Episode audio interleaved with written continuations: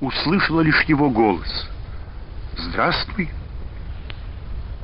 Вздрогнув, она попятилась, быстро сбежала с крыльца. «Наташа!» Он шагнул было к ней. «Не смей! Не смей! Уходи!» Воскликнула она, все пятясь. Он помедлил и, ничего не сказав, ушел в дом. Наташа села на ступеньку крыльца и неизвестно от чего заплакала. Слезы были тихие, не горькие, облегчающие. В эту ночь она еще раз плакала такими же легкими и сладкими слезами. Лежа в постели, она вспомнила вдруг недавний разговор ребятишек, игравших в соседней комнате, и поняла, чем он показался любопытным ей. Во-первых, Димка Савельев, этот молчаливый, угрюмоватый даже парнишка, которого она недолюбливала, потому что он казался ей злым, хитрым, из которого, как она считала, вырастет человек, похожий на своего отца, вдруг оскорбился, что Андрейка определил его похожим на фашиста. Во-вторых, Семен, оказывается, занимается борьбой самбо. Вот уж никогда бы не подумала. И Марья Фирсовна говорила о нем все хорошее. Как она говорила? Он неприметный в жизни Семка, стеснительный, а внутри прямой и крепкий. Верно, неприметный. Юрий тот другой, тот сильно уж приметный. А заведующая столовой про него говорит, а в чем эта прямота и крепость Семена? А впрочем, ну их, и Юрия, и Семена.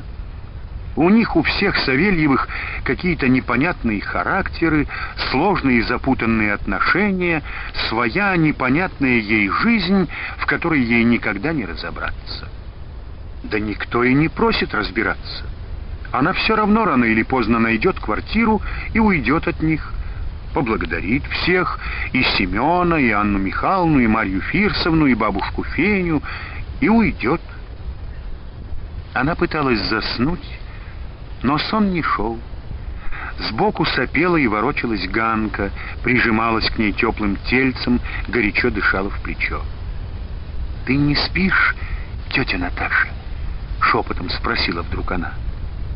«Нет. А ты чего не спишь?» «Я думаю». Наташа была рада, что девочка заговорила с ней, отвлекла ее. Она обняла Ганку за острые плечики, еще плотнее прижала к себе.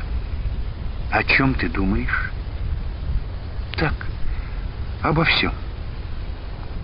«Как ты думаешь, Димка хороший?» «Я не знаю», — сказала Наташа неопределенно. «Может быть, хороший, хороший», — убежденно зашептала девочка. «Как он сегодня...» и она не договорила, засмеялась чему-то, уткнувшись в Наташину грудь. «Может быть, и правда Димка хороший», — подумала Наташа, — «не такой, как он представляется ей».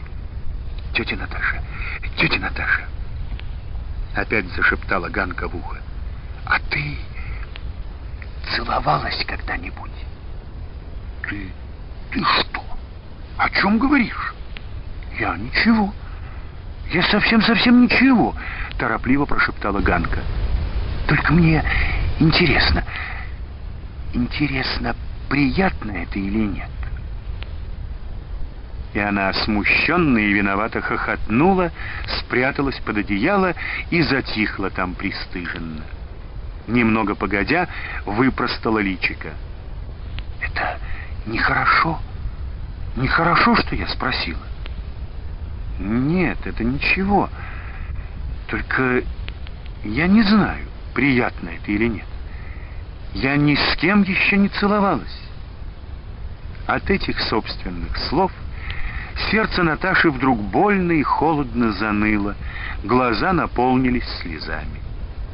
Но тут же сердце отпустило, боль исчезла, а слезы хлынули еще сильнее обильные, теплые, Они текли, текли, капая на подушку. «Тетя Наташа, что с тобой? Тетя Наташа!» прошептала тревожно Ганка. «Почему ты плачешь?» Но, не дождавшись ответа и, видимо, поняв что-то, тихонько отодвинулась и затихла. Так с мокрыми глазами Наташа и заснула. На следующее утро всем трем, Наташе, Марье Фирсовне и Ганке, было почему-то очень неловко, словно они узнали друг о друге что-то неприличное. Марья Фирсовна рано начала греметь кастрюлями, молча приготовила завтрак. Ганка молча собиралась в школу, время от времени бросая на Наташу испуганные взгляды. Неужели, думала Наташа, у нее начинается что-то к этому Димке? Ведь дети еще. Но хуже всех чувствовала себя Наташа. Теперь ей было непонятно, почему она так по-глупому поняла вчерашние слова Марьи Фирсовны о Семене и вела себя по-глупому. И с ней, Марьей Фирсовной, и с Семеном. Марья Фирсовна, кажется, понимала состояние Наташи. Уходя на работу, она от порога поглядела на нее и сказала «Ничего, ничего». Раньше они часто на завод ходили вместе. Сегодня Марья Фирсовна не позвала ее с собой. Наташа была ей благодарна, что не позвала. Девушка вышла из дому минут через десять. Было еще темно. В спину дул холодный ветер, тащил поземку. Наташа подняла кроличий воротник. Она шла потихоньку, глядела, как в падающих из окна полосах света кружится снежная пыль, и думала о Семене все-таки с неприязнью. Подумаешь, приметил он меня. Он, он, конечно, многое сделал для меня, Кружилину отвел. Куда бы я не появись, Семен. Но это не значит, что я так и брошусь на него. Пусть не ждет и не надеется. Он мне совсем не нравится. Может, он все это специально сделал, чтобы... И зачем домой отнес, когда я потеряла сознание? К бабке Акулине мог бы. Но, думая обо всем этом, она краем сознания понимала, что в ее мыслях что-то не так. А может быть, абсолютно все не так. Во-первых, до бабушки Акулины далеко. Она живет где-то на краю села. Во-вторых, он ничего не ждет. Он сторонится ее, избегает. Вот Юрка этот, этот не избегает. Этот как можно чаще старается попасться на глаза и вообще держит себя так, будто она чем-то обязана ему.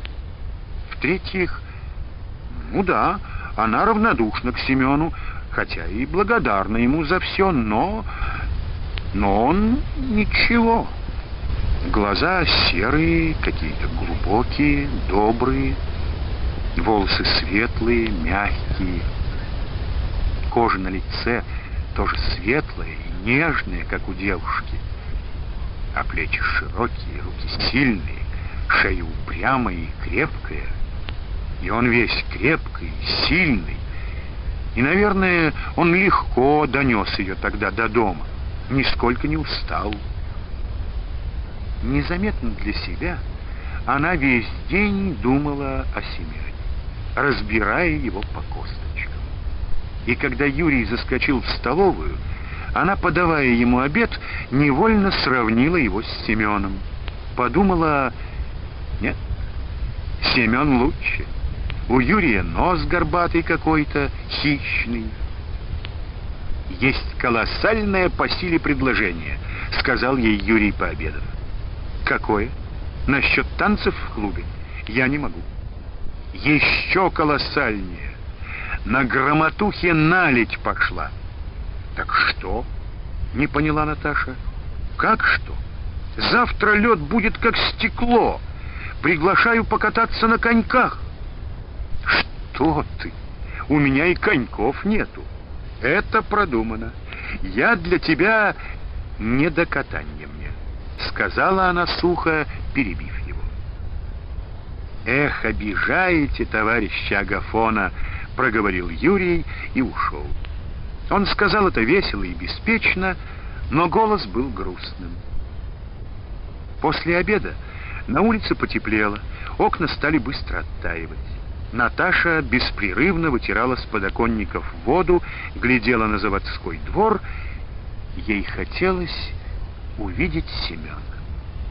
Мимо столовой часто проезжали грузовики и тракторы. Заслышав шум моторов, она опять выглядывала в окно. Она увидела его уже вечером, когда пошла домой. Его трактор с прицепом, груженным ярко-оранжевыми ящиками, стоял метрах в двадцати от бревенчатого сарая, который все называли «склад номер восемь». Склад этот был обнесен колючей проволокой. У его широких ворот всегда ходил охранник с винтовкой. Наташа знала, что там хранятся взрывчатые вещества. Несколько человек при ярком свете электрических фонарей снимали с прицепа ящики, осторожно носили их в склад. Семен, выстрепанный, лоснящийся от мазута тужурки, копался во внутренностях трактора, посвечивая туда карманным фонариком. Затем, не видя еще Наташу, полез в кабину, поднял сиденье, загремел какими-то железками. Сердце Наташи неожиданно заколотилось, когда она увидела Семена. Она удивилась этому, рассердилась даже на себя.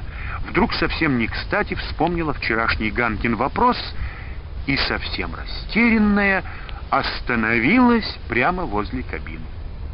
«А, — сказал Семен, — выпрыгнул на землю. В одной руке у него был кривой гаечный ключ, в другой — грязная промасленная тряпка. Домой уже? А мне вот еще раз гнать на станцию. «Это ничего», — проговорила она, и тут же поняла, что сказала глупость. Но он почему-то улыбался. «А что ты возишь?» «Так, штучки всякие, и сам не знаю». Он знает, только говорить не хочет. А может, нельзя ему говорить. Подумала Наташа без обиды и, волнуясь пуще прежнего, произнесла «Ты прости меня». «За что?» «За все. За вчерашнее. А что вчера такое случилось, чтобы простить?» От этих слов ей стало легко и хорошо. Он и правда добрый, не злопамятный, мелькнуло в нее. Она улыбнулась и пошла, боясь почему-то, что ее хорошее настроение сейчас исчезнет. Но оно не исчезло до самого дома, не покинуло ее, даже когда она столкнулась среди улицы с живущей по соседству девушкой, которую звали, кажется, Вера Инютина. «Ослепла!» — вскрикнула Инютина, ее глаза блеснули кошачьим блеском.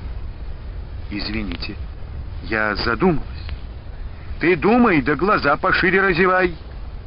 Наташа раза два-три до этого видела мельком Инютину. Та всегда как-то странно оглядывала ее, будто оценивала. И оценка, видимо, была невысокой, потому что Инютина презрительно поджимала пухлые губы и щурила продолговатые глаза. Возле дома громко галдели ребятишки. Димка Савельев, Андрейка, Ганка, брат этой Веры Инютиной, Колька. Еще когда Наташа болела, Колька несколько раз появлялся у Савельевых, с любопытством оглядывал ее, лежавшую на кровати, швыркал кривым простуженным носом и тер под ним измазанным чернилами пальцем. Однажды, когда Наташе стало полегче, она спросила, как его звать. «Меня-то?» «Карька Сокол», — ответил он. «Как-как?» «Ты не какай, а выздоравливай. Наташа смутилась от таких слов, и Колька тоже густо покраснел, крутнулся, исчез и больше не появлялся. Сейчас ребята барахтались в снегу, пытаясь запрячь в санки лохматую собачонку.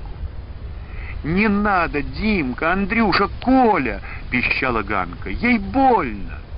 «Чего больно? Она привычная, понятно?» — кричал Инютин. «Она меня на коньках вчера как поперла!» «Правда, зачем животное мучить?» — сказала Наташа, подходя. Ребятишки притихли.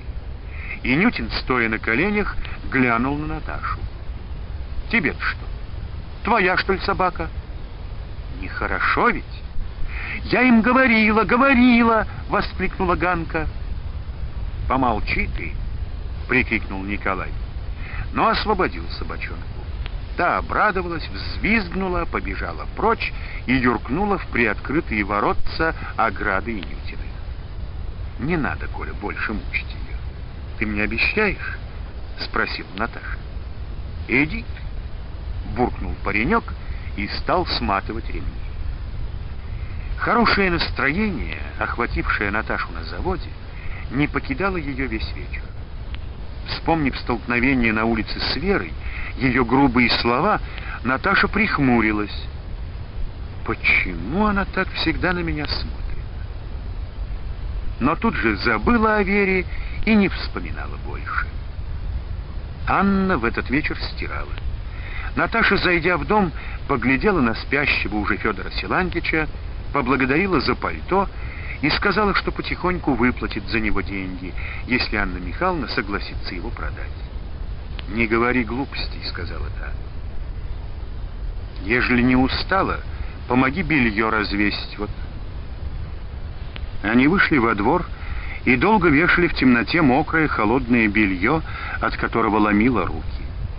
Потом Наташа помогала Марье Фирсовне накормить кашей и уложить в люльку ребенка. От всего этого ей стало еще лучше, и было такое чувство, будто она ждет чего-то радостного, и это радостное вот-вот случится. И лишь когда она легла, к светлому чувству начало примешиваться невнятное тревожное беспокойство. Откуда оно и о чем, было непонятно. Но уснуть Наташа не могла. Стала прислушиваться к затихающим звукам дома. И чем напряженнее прислушивалась, тем яснее ощущала это беспокойство, которое нарастало, нарастало. Вдруг вспомнилась ей сегодняшняя встреча с Семеном, и она подумала, что он, конечно, знает, какие штучки возит со станции на завод. Вон как осторожно снимали рабочие с прицепа эти оранжевые ящики. А он, Семен, возит их и возит со станции, дорога неровная, колдобины есть, ящики трясутся. Опасно или нет их возить? На боках ящиков-то, ну да, на ящиках ведь противные черепа нарисованы. Сердце ее сжало холодным. Она потерла ладонью под грудью, а неприятная боль не проходила. Вот еще. Да что это я? Раз возит, значит, не опасно. Стукнула, наконец, входная дверь в сенях, заскрипели мерзлые половицы, донесся еле слышимый голос Семена. Умаялся за сегодня, ног не чую. И трактор что-то барахлил. «Есть будешь?» — спросила его мать. «Давай, если горяченькое что». Едва послышался голос Семена, боль в сердце Наташи сразу прошла. Беспокойство исчезло, тело сделалось легким, невесомым. Но все это напугало ее вдруг сильно, и она резко приподнялась на кровати. В груди было горячо, не хватало воздуха. «Да что со мной? Что мне он?» Бессмысленно зазвенели взявшиеся откуда-то в голове слова. Она медленно легла на спину, вернее, хотела будто лечь, но кровать под ней вдруг исчезла, и она стала падать куда-то. Падала и падала без конца. Бывает сон, как явь, но бывает и явь, как сон. И не понимала Наташа, когда это началось. В тот ли вечер, когда сидела она на кровати, слушала нескончаемый звон в голове «Да что мне он?», или сутками раньше, когда Марья Фирсовна сказала «Вон Семк-то наш уже приметил», или когда раздался возле уха стыдливый и таинственный Ганкин шепот «Тетя Наташа, а ты целовалась когда-нибудь?» А может быть, началось это несколькими сутками позже, когда Наташа взяла протянутый в узкое окошечко паспорт, взглянула на четко и красиво выписанные тушью три слова — Миронова Наталья Александровна. Уловила исходящий от книжечки сладковато-приторный запах и вышла из милиции, покачиваясь, как пьяная. Никто, никто на свете не скажет ей, когда это началось. И пусть не говорит. За паспортом она шла, боясь, что там, в милиции, кто-нибудь может в последний момент передумать, и паспорт ей не выдадут. Но красивая молодая женщина в милицейской форме молча ей дала где-то расписаться, молча протянула потом сероватую книжечку. Все он, секретарь райкома партии Кружилин. И на работу, чтобы ее приняли, и чтобы тут ничего не спрашивали, чтобы по одной справке паспорт выдали. Если бы не он, взволнованно думала она, шагая обратно. Вдруг она увидела под деревьями скамейку, на которой сидела в то серое холодное утро около месяца назад. Она сидела тут, не зная, что ей делать. К ней подошел ненавистный Елизаров. Затем появился Юрий, что-то наговорил и убежал. И ей стало ясно, что надо идти на окраину села, где росли какие-то кусты, забрести в них поглубже, чтобы никто не нашел ее. И ее никто бы не нашел до самой весны. А может и летом никто бы не наткнулся на нее, и никто на свете не узнал бы, куда она делась не вспомнил бы никто, что жила она, Наташа, на свете. Но появился он. Он появился сперва там, у Огородниковой, потом здесь, возле этой вот скамейки. Ноги перестали вдруг слушаться Наташу, отяжелели, в глазах потемнело до черноты. Ничего не видя перед собой, девушка качнулась, упала на скамейку. Кругом была темнота, полный мрак, но сознание работало ясно. И теперь Наташа понимала, что сперва был он, Семен, а потом уж появился Кружилин и все остальные. И не было бы Кружилина и этих остальных, ни директора завода Савельева, ни Марьи Фирсовны, ни Анны Михайловны, ни заведующей столовой Руфины Ивановны, никого бы не было, не появись сперва он. Он. Кругом была темнота. Но Наташа знала, это потому, что она сидит с закрытыми глазами. Вот сейчас она откроет их, и чернота мгновенно исчезнет. В глаза ударит ослепительный солнечный свет и блеск удивительно свежего снега. И, наверное, наверное, она увидит перед собой его, Семена. Семена она не увидела, но чернота действительно исчезла.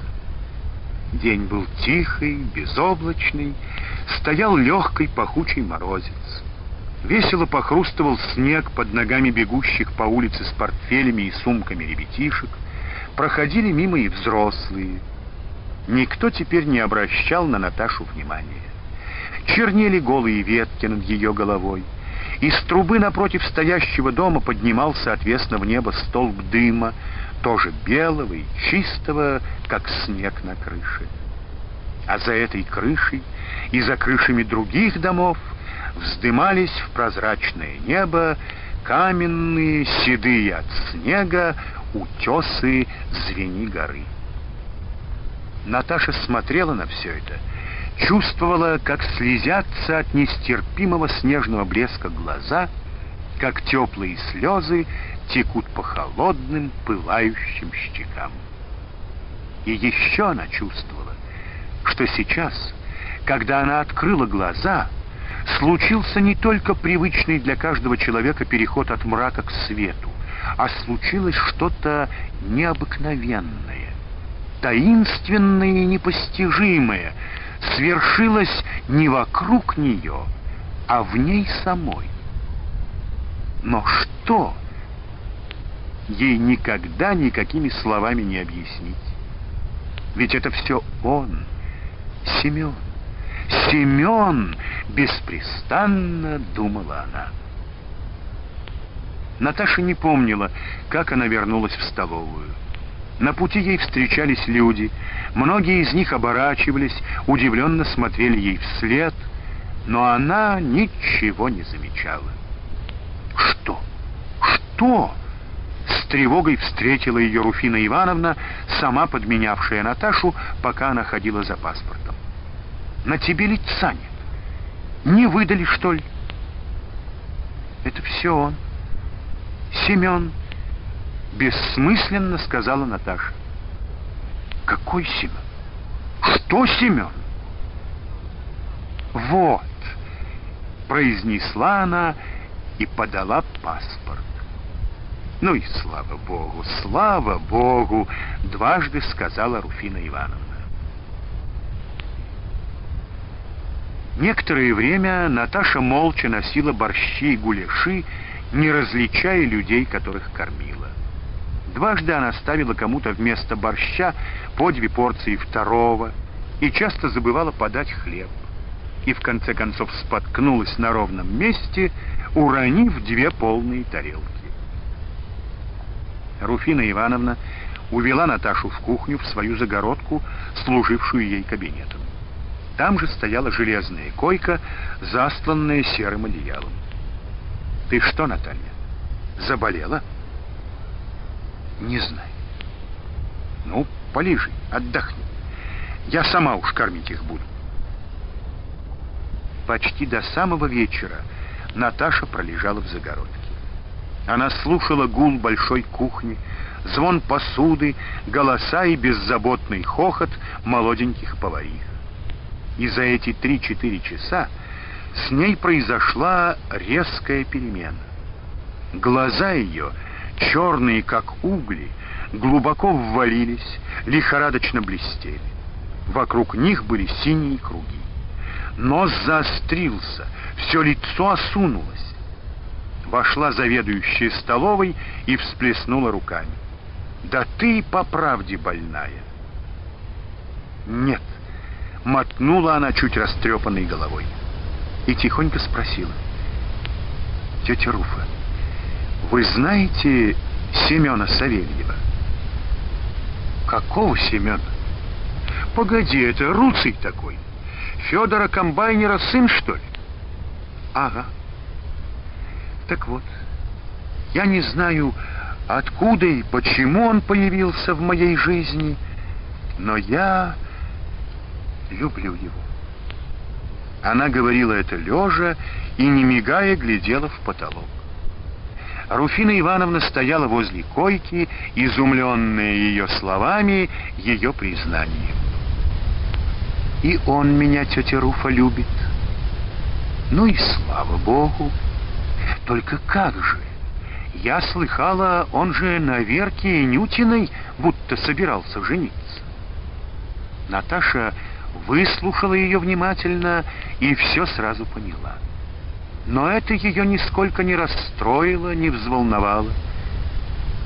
Может, и хотел, а теперь меня любит. Я знаю, сказала она также тихо и уверенно. И в этой уверенности была какая-то странная, непонятная для пожилой женщины сила и правда. Да как же у вас все это? Когда вы успели? А мы не успели еще. Мы ни разу не встречались еще. Руфина Ивановна, совсем растерянная, со страхом теперь глядела на девушку.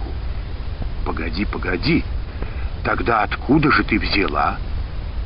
«Ты, ладно. А что, он тебя?» «Я не взяла. Я это узнала по глазам его. Вот они сейчас передо мной. Я вижу их, вижу. Если можно, тетя Руфа, я сейчас пойду к нему. Я не могу не пойти, мне надо. Разрешите мне уйти сейчас, он ждет.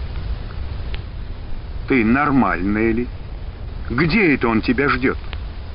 Здесь, на заводе.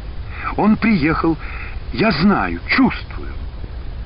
И ни слова больше не говоря, встала, оделась, направилась к выходу. По заводскому двору Наташа шла медленно, опустив голову, не обращая внимания на суетящихся вокруг возводимых корпусов людей, на их голоса, на шум работающих под зимним небом в незакрытых еще каменных коробках станков, на лязг железа, грохот сбрасываемых откуда-то сверху толстых плах, автомобильные гудки. Она обходила кучи покореженного металла, дымящегося шлака, желтой, не присыпанной еще снегом глины, битого кирпича. Она шла и шла, куда вела ее какая-то непостижимая сила. Руфина Ивановна, встревоженная до предела, шагала сзади метрах в двенадцати, то останавливаясь, то прибавляя ходу, чтобы не потерять девушку из виду. У склада номер восемь Наташа впервые остановилась, подняла голову. У изгороди из колючей проволоки было пустынно. Там за проволокой у ворот склада ходил человек в желтом овчинном полушубке с винтовкой за плечами. Наташа пошевелила бровями и, опустив голову, пошла дальше. Она нашла Семена в самом дальнем углу заводской территории, где мужчины и женщины долбили кирками и ломами мерзлую земляную кучу, а тяжелые комки бросали в кузов автомашины. Семен сидел в кабине грузовика. Склонившись на баранку, он то ли спал, то ли думал. Потом быстро поднял голову поглядел на приближающуюся Наташу, выпрыгнул из машины. «Я знала, что ты все равно здесь, что я найду», — сказала она, глядя ему прямо в глаза. «А я вот третий день на автомашине», — проговорил он, будто оправдываясь. «Трактор на ремонт отогнал». Такую каторгу какая машина выдюжит, сердито бросила женщина в растоптанных валенках залатанной телогрейки. Машина она не человек. Отъезжай, что ли, нагрузили уж. Наташа? Из-за машины появилась Мария Фирсовна, держа обеими руками совковую лопату. Ты что тут, Наташенька? Потому что я знала. Девушка поглядела на женщину в худой телогрейке, на Марью Фирсовну, на горящий сбоку костер из обрезков досок и разбитых ящиков. К костру подходили люди, протягивали к огню ладони. Туда же подошла и Руфина Ивановна.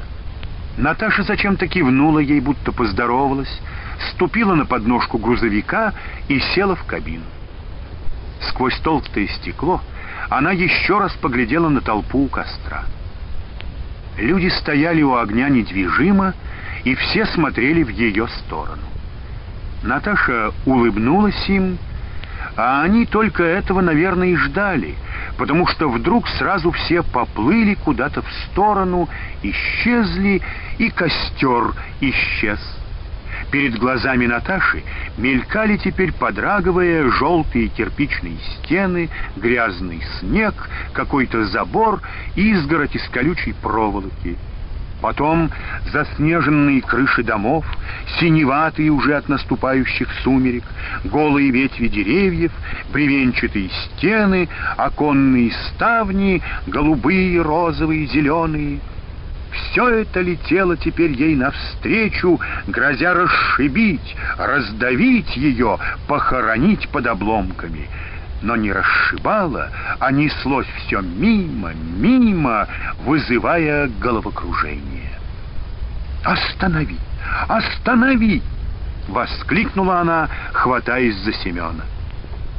Но едва притронулась к его плечу, ее прошило словно током. Она отпрянула в угол кабины. Остановив грузовик, Семен повернулся к ней. «Наташа, ты знал, что я приду сейчас?» Спекшиеся ее губы почти не шевелились. «Нет, но я хотел, чтобы ты пришла».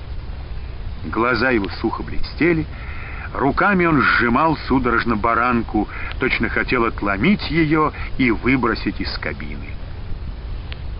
Его слова барабанили ей в уши, мешая понимать их смысл.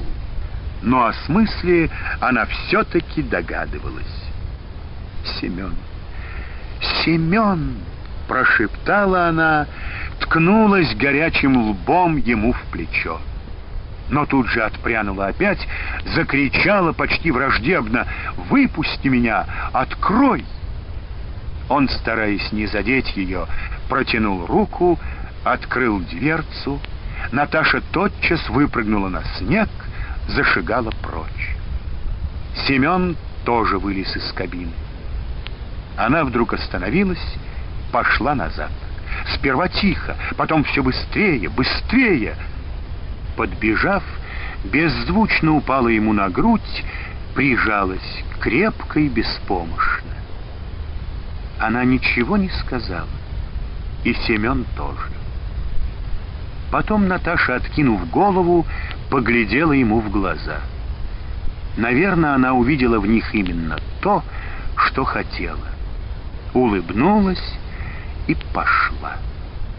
Скрылась в ближайшем переулке. Этот сон, начавшийся в последние дни января, продолжался весь февраль. Месяц теплый и буранный, в конце которого притаилась трагедия. Каждый день для Наташи начинался и кончался одним именем, одним звуком, чистым, как первый снег. Семен. Просыпаясь, она прежде всего слышала это слово. И под его звон засыпала, улыбаясь, и улыбка даже во сне жила на ее припухших и крепких, ни разу не целованных еще губах. Первое чувство пришло к ней негаданно. Оно хлынуло, как неожиданный ливень, на иссушенную долгим зноем, разлопавшуюся от жестокого огня землю. Душа Наташи, в конец заледеневшая, до предела измученная, теперь щедро, жадно и доверчиво открылась навстречу добру и теплу. Где-то во второй половине февраля искристой лунной ночью они возвращались из кино, медленно шагая по заваленной рыхлым снегом улице. Их обгоняли тоже возвращающиеся из клуба стайки девчонок. С разных сторон слышались сперва голоса, потом все затихло, они шли по улице одни. В клубе показывали документальные фильмы — парад наших войск на Красной площади в Москве 7 ноября 1941 года и подруги на фронт. По дороге в клуб Семен смеялся и шутил. Когда погас свет, он сразу же отыскал в темноте ее руку, а потом отпустил. После каждой части был перерыв, зажигался свет. Но Семен все хмуро смотрел на экран. До конца сеанса он не проронил ни слова. И сейчас молчал. Молча прошли они мимо дома. Неожиданно начался тихий снег. Сема, что с тобой? — спросила она, наконец, останавливаясь. В лицо Наташи бил из ближайшего окошка свет. В глазах ее подрагивали тревожные искорки, широкие брови влажно блестели от растаявших снежинок. Он никогда еще не дотрагивался до ее лица, а тут вдруг взял за щеки обеими ладонями. Она схватила его руки, но не отбросила их. В глазах ее сильнее задрожали искорки. «Я люблю тебя», — сказал он полушепотом. «Но я ведь скоро уеду. Туда, на фронт. Я не могу.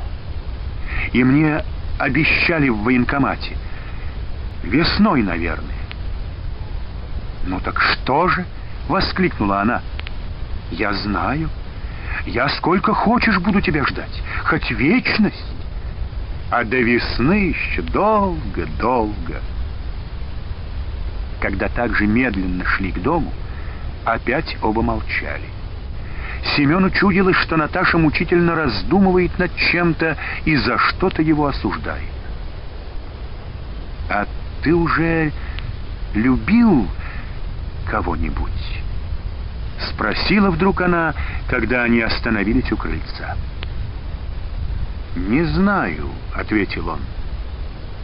«Вот в этом доме живет Вера Инютина. У нас были с ней отношения, и мне казалось, я любил ее. Потом понял, нет, не за что любить ее. Разве любят за что-то?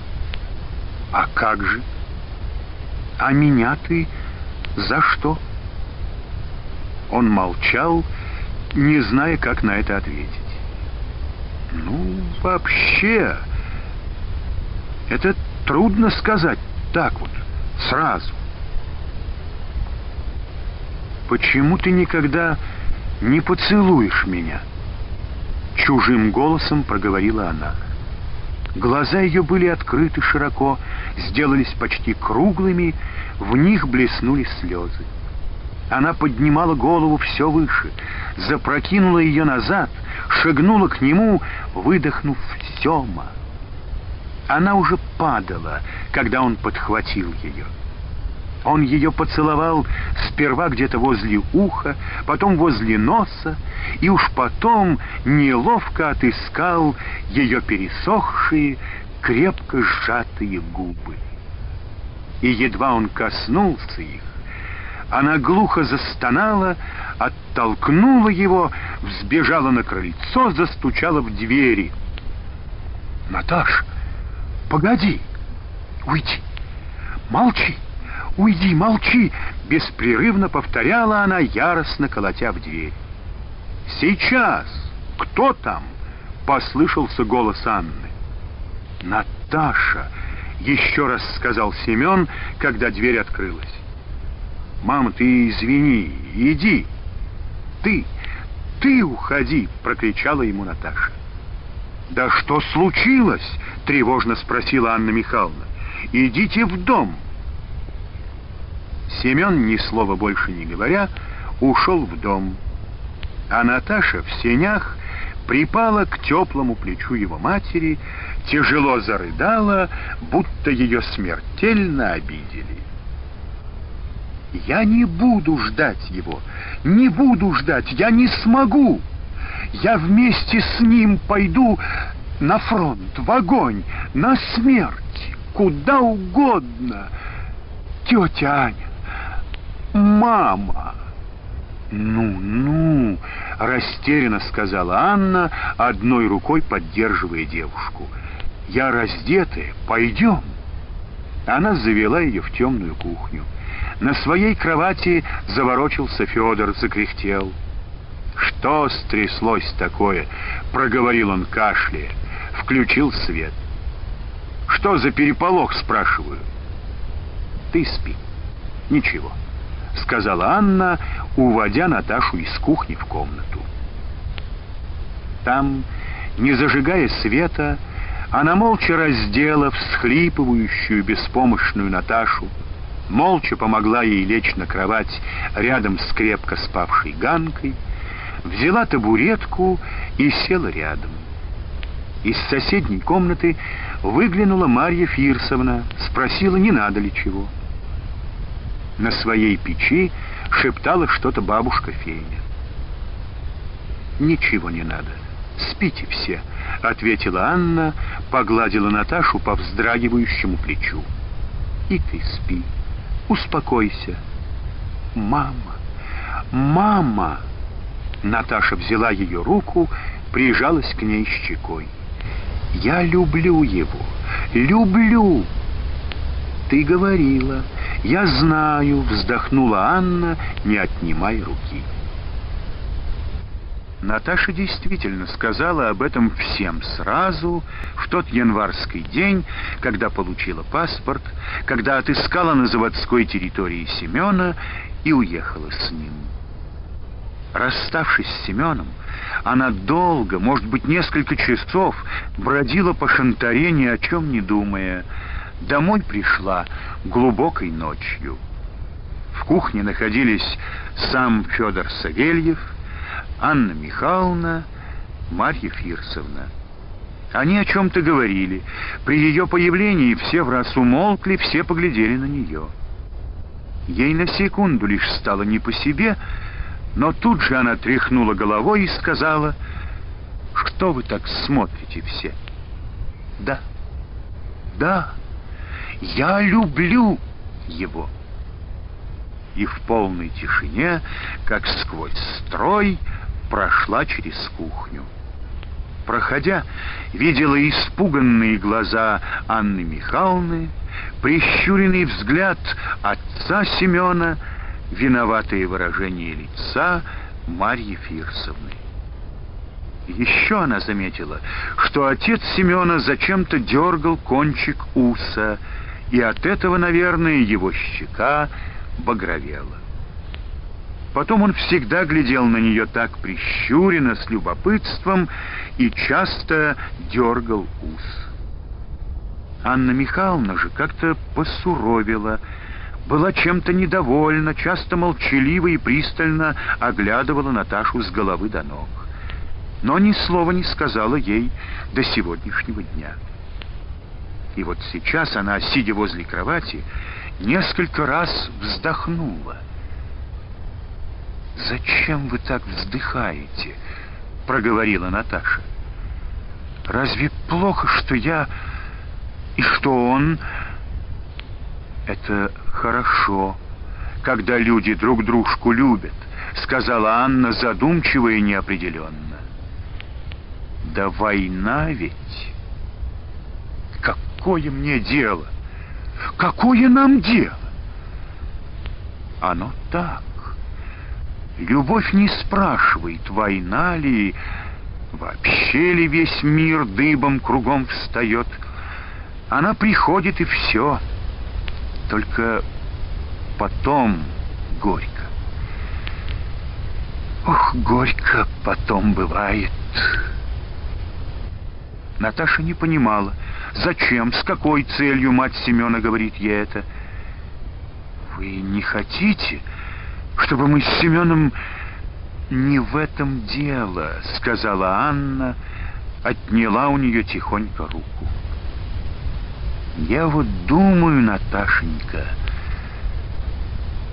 иногда представляется мне счастье человеческое в виде утреннего сада, или, точнее сказать, птичьих голосов в том саду.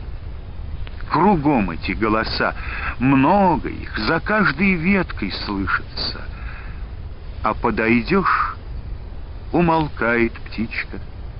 Вспорхнула и нету, не поймать. Кругом, совсем близко звенит это счастье, а перед тобой пустая ветка качается. Наташа лежала, притихнув. «Не понимаю я, как же нету, когда есть?» «Есть!» «Господи, глупая-то я какая!» Очнулась Анна, поднялась. Ну, спи. Мы потом, после поговорим обо всем. Долго Наташа не могла уснуть. Думала о чем-то неясном. Потом приснился ей этот залитый утренним светом сад с птичьими голосами. Она увидела на ветке необыкновенную какую-то птицу, очень красивую, яркую, изумрудно переливались ее перья. Но когда Наташа подошла и протянула к ней руку, птица повернула к ней маленькую головку с розовым клювом, прищурила радужный глаз — совсем как отец Семена, и вспорхнула. А пустая ветка закачалась.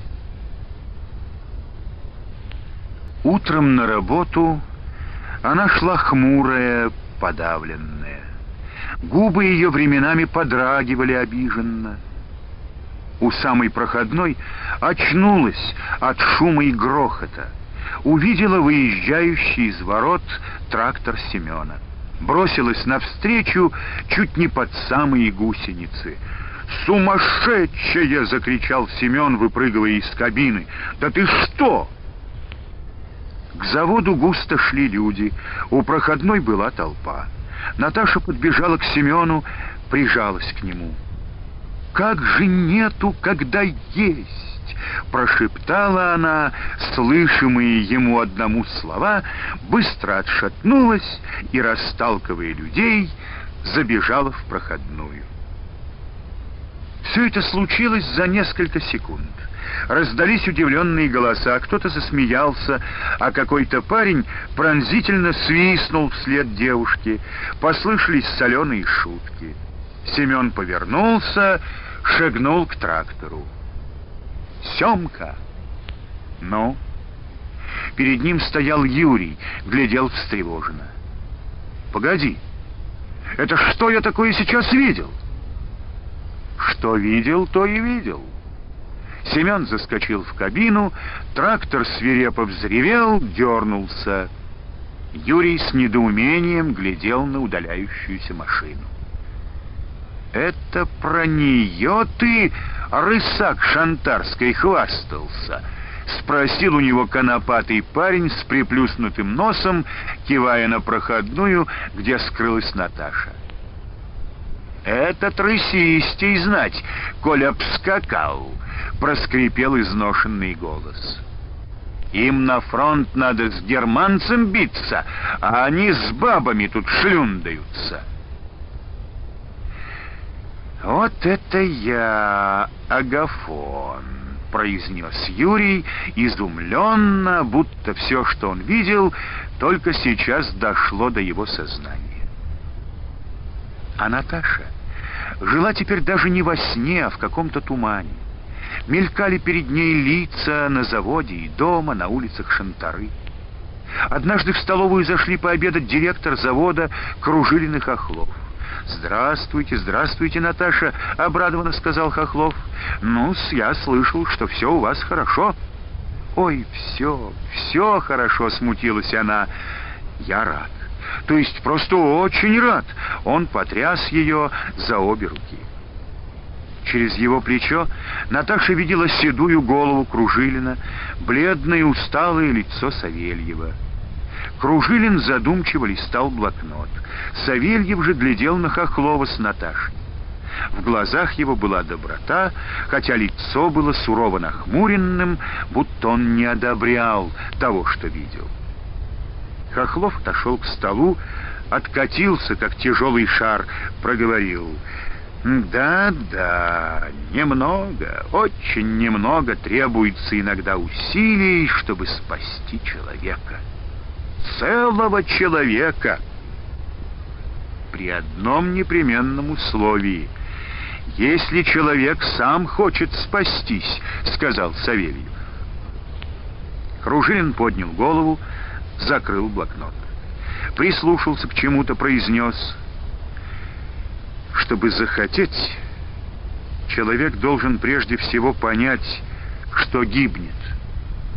и от чего гибнет, от какой болезни.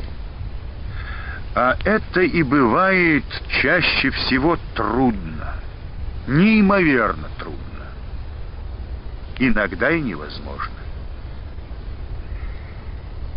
Как не взволнована была Наташа, эти три фразы врезались ей в мозг. Врезались, наверное, потому, что, получая борщи и гуляши, она чутко прислушивалась, что такое говорят про нее эти люди.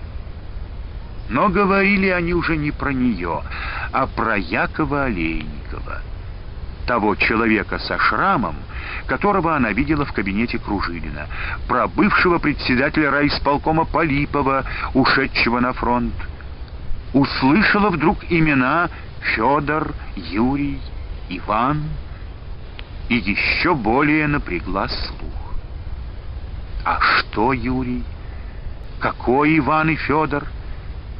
Братья, что ли, директора завода? Но в столовую вошли сразу несколько человек, она наполнилась шумом и голосами. Как-то Наташа столкнулась на улице с Елизаровым. а, -а, -а сказал он, злобно глядя на нее своими красивыми глазами. «Елизарова за тебя в рядовые разжаловали, чуть на фронт не загремел». Но жизнь то широкая, то узкая бывает. Знай. Наташа прошла мимо.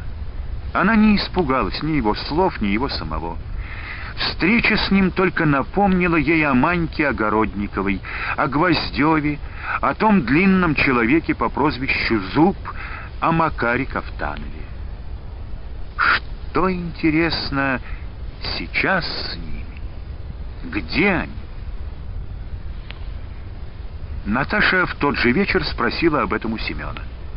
Они возвращались вместе с завода. Не сговариваясь, свернули за угол своего дома, подошли к сараю, возле которого был устроен небольшой крытый сеновал. Там Семен молча обнял ее, торопливо и жадно отыскал ее губы. Потом Семен выбрал вилами небольшое пространство у стенки сарая, они сели туда, в холодную пахучую яму. От крепкого запаха мерзлых луговых трав, от поцелуев Семена, у Наташи кружилась голова и гулко стучала в груди. «Что с ними?» «Сидят», — ответил он. «Судить скоро будут». Он помолчал и вдруг тихо проговорил «Этот Кафтанов, Макар. Дядя мой. Ты что? Рассмеялась Наташа. Он родной брат моей матери. Как брат? Какой брат? Обыкновенный. Какие бывают братья? Ну как же? Он же бандит! Было слышно, как Наташа порывисто дышала. «А так», — проговорил Семен холодно. И через секунду тем же голосом, холодным и безжалостным, продолжал. «А мать моя, кулацкая дочка, раньше тут кулак был знаменитый, Михаил Лукич Кафтанов. Вот. И моя мать — его дочь, а Макар — его сын. А я, стало быть, Сема, Сема!» Наташа задохнулась. «Ты что говоришь? Это же неправда!» «Это правда!» И оба замолчали. Молчали долго. «Это жизнь», — сказал, наконец, Семен. «Так все перепуталось. Тогда расскажи». Все расскажи, потребовала она. Что я тебе могу рассказать? Больше, чем сказал, не знаю. Ты у матери спроси. Она... Она тебя любит. Она тебе, может, все расскажет. Мне нет. А тебе, чувствую, расскажет. Я спрошу. Я спрошу. Совсем растерянная, она поднялась. Несколько дней потом Наташа ходила придавленная, отрешенная. С Семеном не встречались, и он старался не попадаться ей на глаза. В ней шла какая-то тяжелая, трудная внутренняя работа. «Господи, навязалась ты на меня!» — несколько раз говорила ей Руфина Ивановна. «То радость ножиком срыла не соскоблить, а теперь все лицо как в кипятке сваренное. Что приключилось опять с тобой? С Темкой, что ли, расклеилась?» «Нет, с ним все хорошо у нас. Я просто думаю». «Да об чем?» вообще о жизни, отвечала она. И больше ничего от нее нельзя было добиться.